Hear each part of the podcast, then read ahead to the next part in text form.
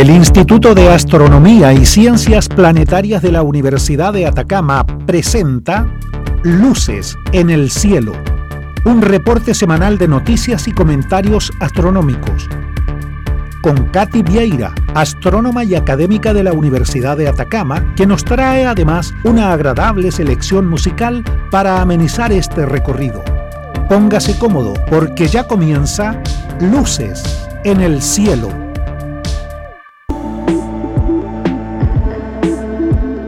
Hoy, miércoles 29 de junio de 2022, iniciamos nuestro programa Luces en el Cielo, su cita semanal con la astronomía y el espacio exterior. Media hora de noticias interesantes y un poco de música para disfrutar. En los micrófonos, quien les habla, Katy Vieira, en los controles, Luis Vega. Bajo la dirección de Juan Soto, es hora de comenzar. Luces en el Cielo su cita semanal para expandir su universo un poco más allá.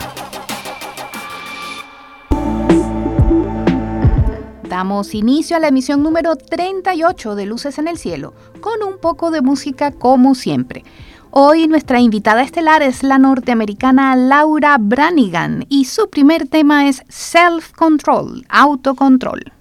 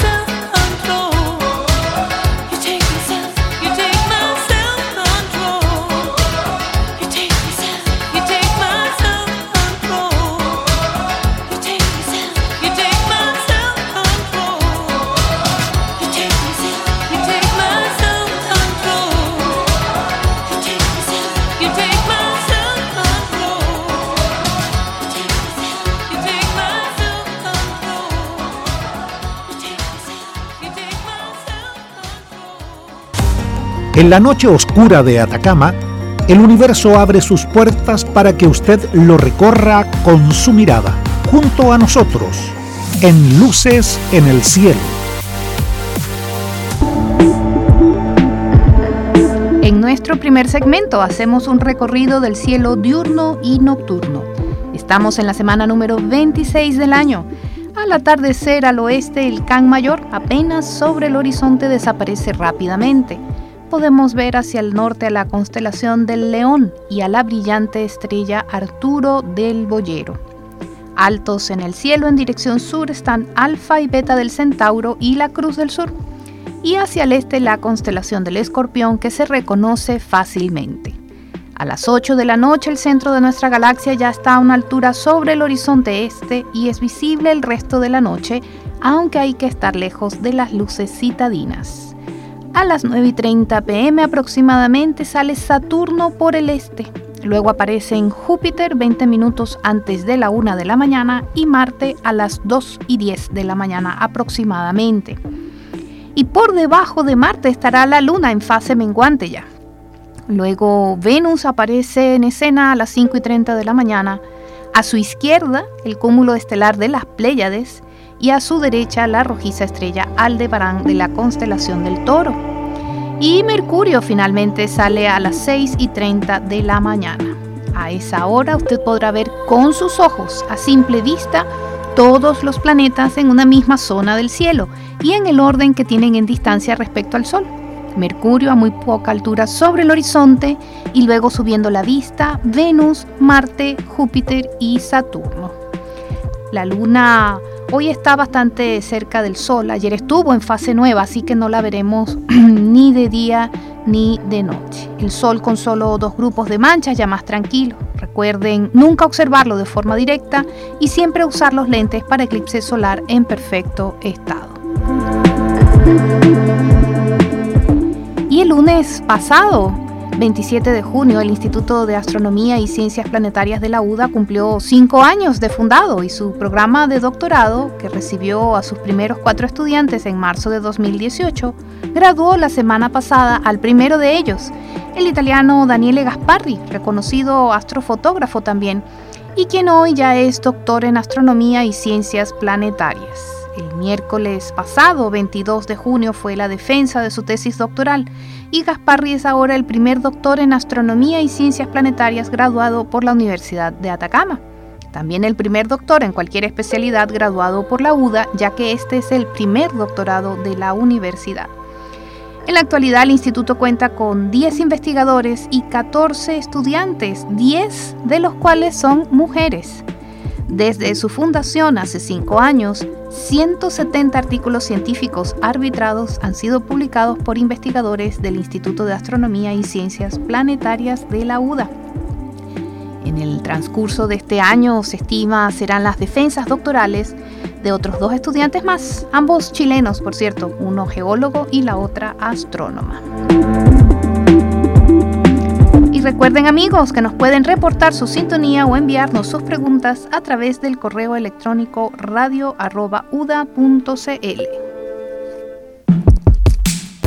Luces en el cielo, la revista radial astronómica de Atacama, todos los miércoles a las 11 de la mañana por Radio Universidad de Atacama, 96.5 FM en noticias de astronomía destacadas. Análisis de las observaciones reportadas por un científico ciudadano en 2015 revela extraño fenómeno atmosférico. Es posible que usted alguna vez en su vida haya visto alguna cosa rara en el cielo, una nube de forma sospechosa, una luz brillante que se movía de forma extraña o que cambiaba de colores. Pero decir que se vio es distinto a registrarlo en un video y mostrárselo a los expertos para averiguar qué pasó. Y eso fue lo que hizo en 2015 un ciudadano quien notó que algo inusual estaba sucediendo en el cielo nocturno sobre él en Dunedin, Nueva Zelanda. Un arco de luz que describió como de color rojo sangre se movió a través del cielo oscuro. Intrigado, tomó su cámara y comenzó a filmar la acción. En el transcurso de los siguientes 30 minutos, el arco se transformó lentamente. Curioso por lo que había presenciado, envió lo que había capturado a los astrónomos de la Universidad de Otago, también en Dunedin. También intrigados, ellos enviaron las imágenes a otros colegas. Finalmente se formó un equipo de investigadores para estudiar el evento y cinco años después ya hay una respuesta. Investigadores de Nueva Zelanda, USA y Canadá han confirmado la primera observación de un arco subauroral evolucionando a un evento de incremento de velocidad de emisión térmica fuerte, mejor conocido como STEVE en sus, por sus siglas en inglés. El artículo científico que se generó de esta investigación fue publicado en una revista de geofísica en la que describe la ocurrencia de este evento atmosférico raro y único. Los investigadores recopilaron datos de varias fuentes, incluidos satélites y una cámara que fotografía todo el cielo en un observatorio local, además de la filmación del ciudadano mencionado.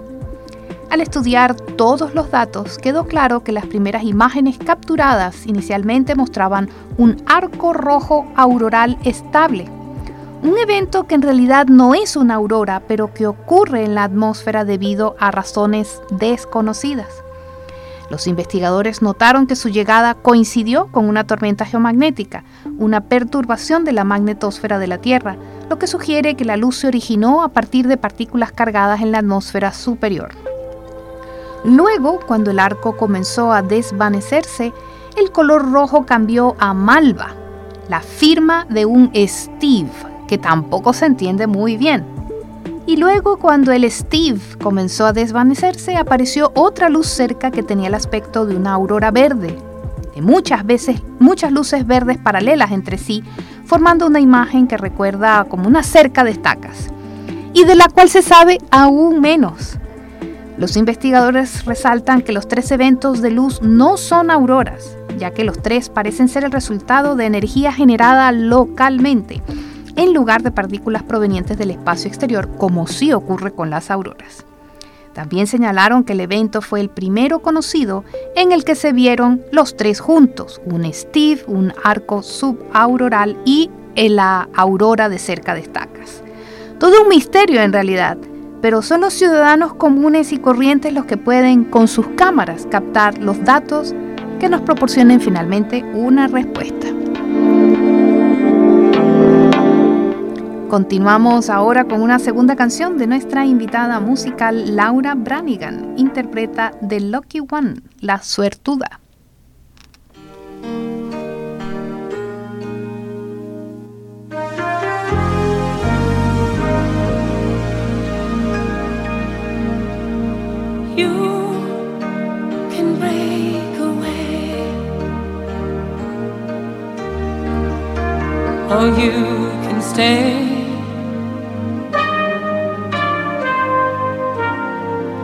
You choose your life. You're free to fly.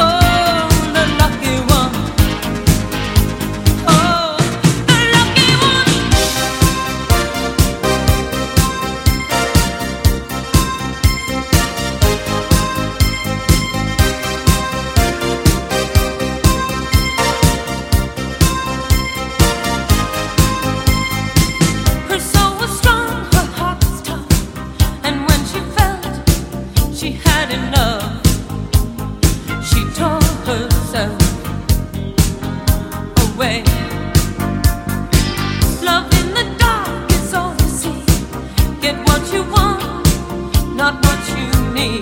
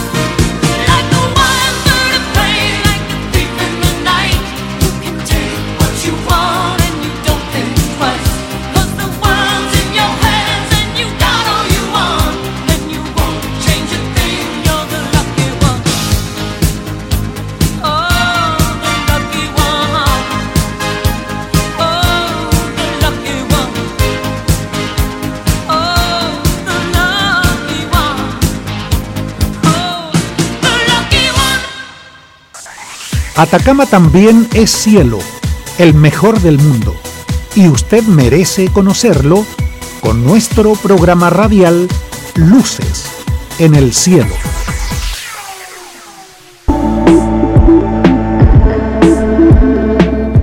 En nuestro segundo segmento informativo, la NASA pide que le devuelvan su polvo lunar y sus cucarachas. ¿Me escuchó bien? La Agencia Espacial Norteamericana solicitó a la casa de subastas RR Auction, con sede en Boston, que detuviera la venta de polvo lunar recolectado durante la misión Apolo 11 de 1969 y con la cual se alimentó a cucarachas durante un experimento para determinar si la roca lunar contenía algún tipo de patógeno que representara una amenaza para la vida terrestre. El material, dijo un abogado de la NASA en una carta a la Casa de Subastas, aún pertenece al gobierno federal norteamericano. Se esperaba que el material del experimento, incluido un vial con aproximadamente 40 miligramos de polvo lunar y tres cadáveres de cucarachas, se vendiera por al menos 400 mil dólares.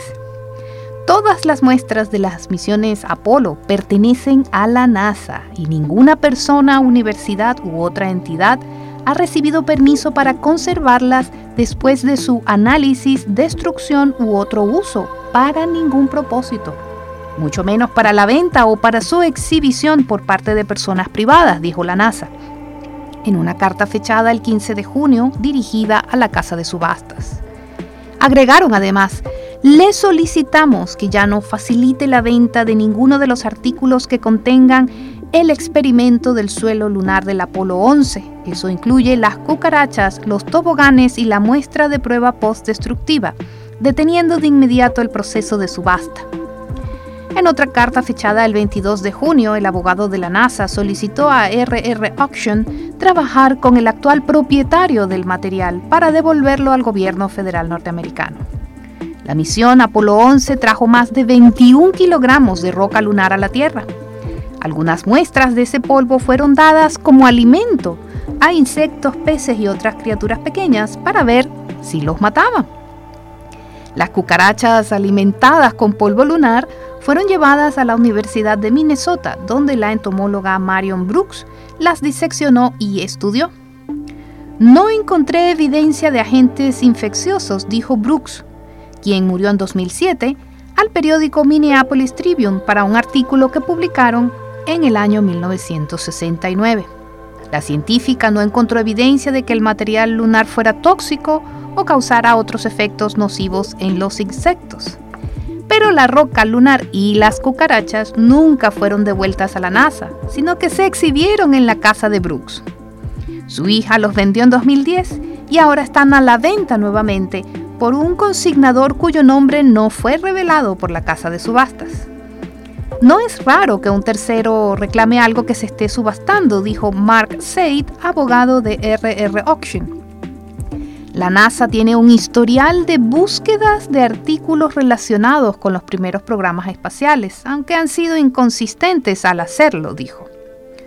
Por su propia admisión, la NASA reconoció en una de sus cartas que no sabía sobre una subasta anterior de artículos del experimento de cucarachas.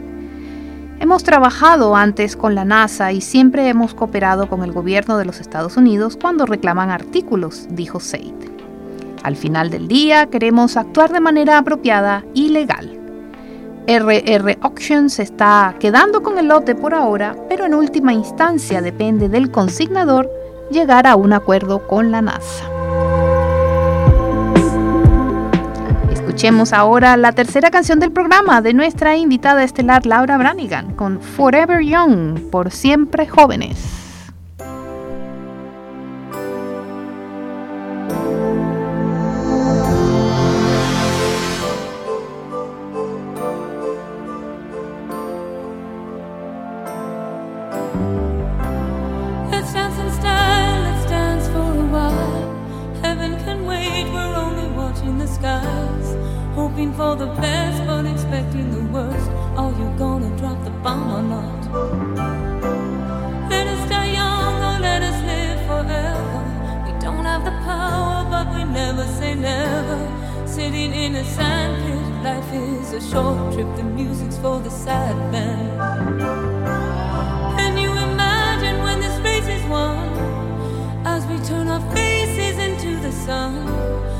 our leaders. We're getting in tune. The music's played by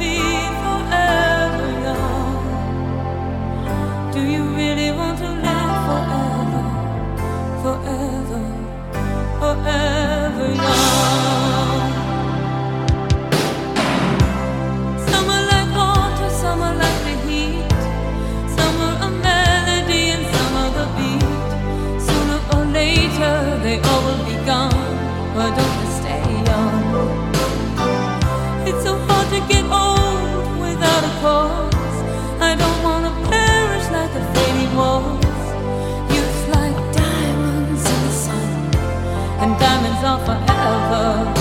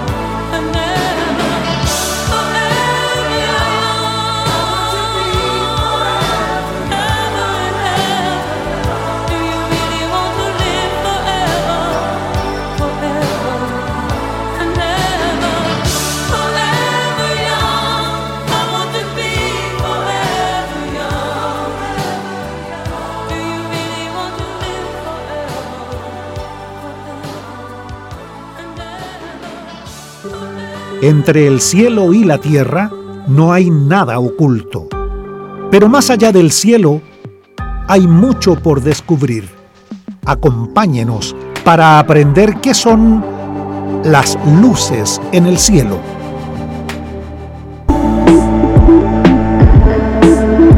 En nuestro tercer segmento de noticias, usted puede ayudar a los científicos a estudiar la atmósfera de Júpiter. Nuevo proyecto de ciencia ciudadana, dirigido por investigadores de la Universidad de Minnesota con el apoyo de la NASA, permite que voluntarios ayuden a los científicos a aprender más sobre la atmósfera de Júpiter estos voluntarios pueden ayudar a los astrofísicos a clasificar decenas de miles de impresionantes imágenes tomadas por la nave espacial Juno usando simplemente un navegador web. El planeta Júpiter tiene una atmósfera hecha de hidrógeno y helio, muy diferente a la nuestra aquí en la Tierra, pero contiene una gran diversidad de nubes de diferentes formas y tamaños que son parecidas a las de nuestro propio planeta el proyecto Jovian Vortex Hunter o Cazador de Vórtices Jovianos es el esfuerzo de ciencia ciudadana más reciente de la Universidad de Minnesota dentro de la plataforma Su-Universe. Su-Universe, cofundado por el Planetario Adler y la Universidad de Oxford, es la plataforma de investigación en línea impulsada por ciudadanos más grande y popular del mundo, con más de 2 millones de voluntarios, los llamados científicos ciudadanos. Estos voluntarios ayudan a equipos de investigación académica desde la comodidad de sus hogares, analizando visualmente las imágenes en busca de algunos patrones específicos. Las imágenes de este proyecto son de la cámara JunoCam a bordo de la nave espacial Juno de la NASA. Juno se lanzó en 2011, llegó a Júpiter en 2016 y ha estado recopilando datos desde entonces. Juno se encuentra en una órbita muy elíptica alrededor de Júpiter, acercándose a unos pocos miles de kilómetros por encima de las nubes durante su máxima aproximación.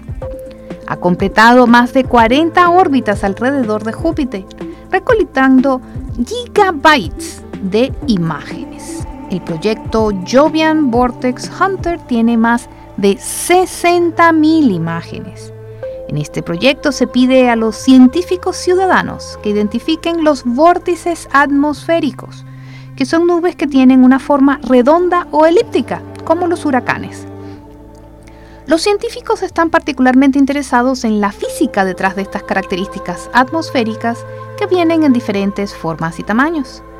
Hay tantas imágenes que el equipo científico tardaría varios años en examinarlas todas, por eso necesitan la ayuda del público para identificar qué imágenes tienen vórtices, dónde están y cómo aparecen. Con el catálogo de vórtices, los científicos podrán estudiar la física de cómo se forman y cómo se relacionan con la estructura de la atmósfera, particularmente debajo de las nubes, donde no se pueden observar directamente. Para aquellos que piensan que no tienen la experiencia o la habilidad para examinar imágenes de Júpiter obtenidas por las naves espaciales, no se preocupen. El proyecto tiene varias guías y tutoriales útiles sobre los diferentes tipos de características en estas imágenes y consejos para identificar vórtices. Cada imagen es examinada por al menos 16 personas. Si una persona tiene problemas para categorizar una imagen, Tal vez otros también lo tengan y eso podría indicar que hemos encontrado algo nuevo o único que merece ser examinado más de cerca. La información que obtengan los científicos ciudadanos no solo se utilizará para estudiar Júpiter, sino que también ayudará a escribir un algoritmo informático que podría acelerar la identificación futura de las características atmosféricas de Júpiter, al combinar la ayuda informática con la experiencia humana. Para unirse al proyecto como científico ciudadano, busque en Google Cazador de Vórtices Jovianos y entre los resultados verá el enlace a su universo. Solo en el cielo más oscuro brillan todas las estrellas, como luces en el cielo. Amigos, hemos llegado al final de Luces en el Cielo, su programa de astronomía en Radio Universidad de Atacama. Puede escucharnos nuevamente esta misma noche en nuestra retransmisión a las 22.30 y también por internet a través de nuestro podcast Luces en el Cielo Radio UDA en Spotify. Los esperamos el próximo miércoles desde el desierto de Atacama, bajo los cielos más limpios del mundo en la frecuencia modulada 96.5. Hasta la próxima. El Instituto de Astronomía y Ciencias Planetarias de la Universidad de Atacama presentó Luces en el Cielo con Katy Vieira. Te esperamos el próximo miércoles en este mismo horario por Radio Universidad de Atacama 96.5 FM. Luces en el Cielo, su cita semanal para expandir su universo un poco más allá.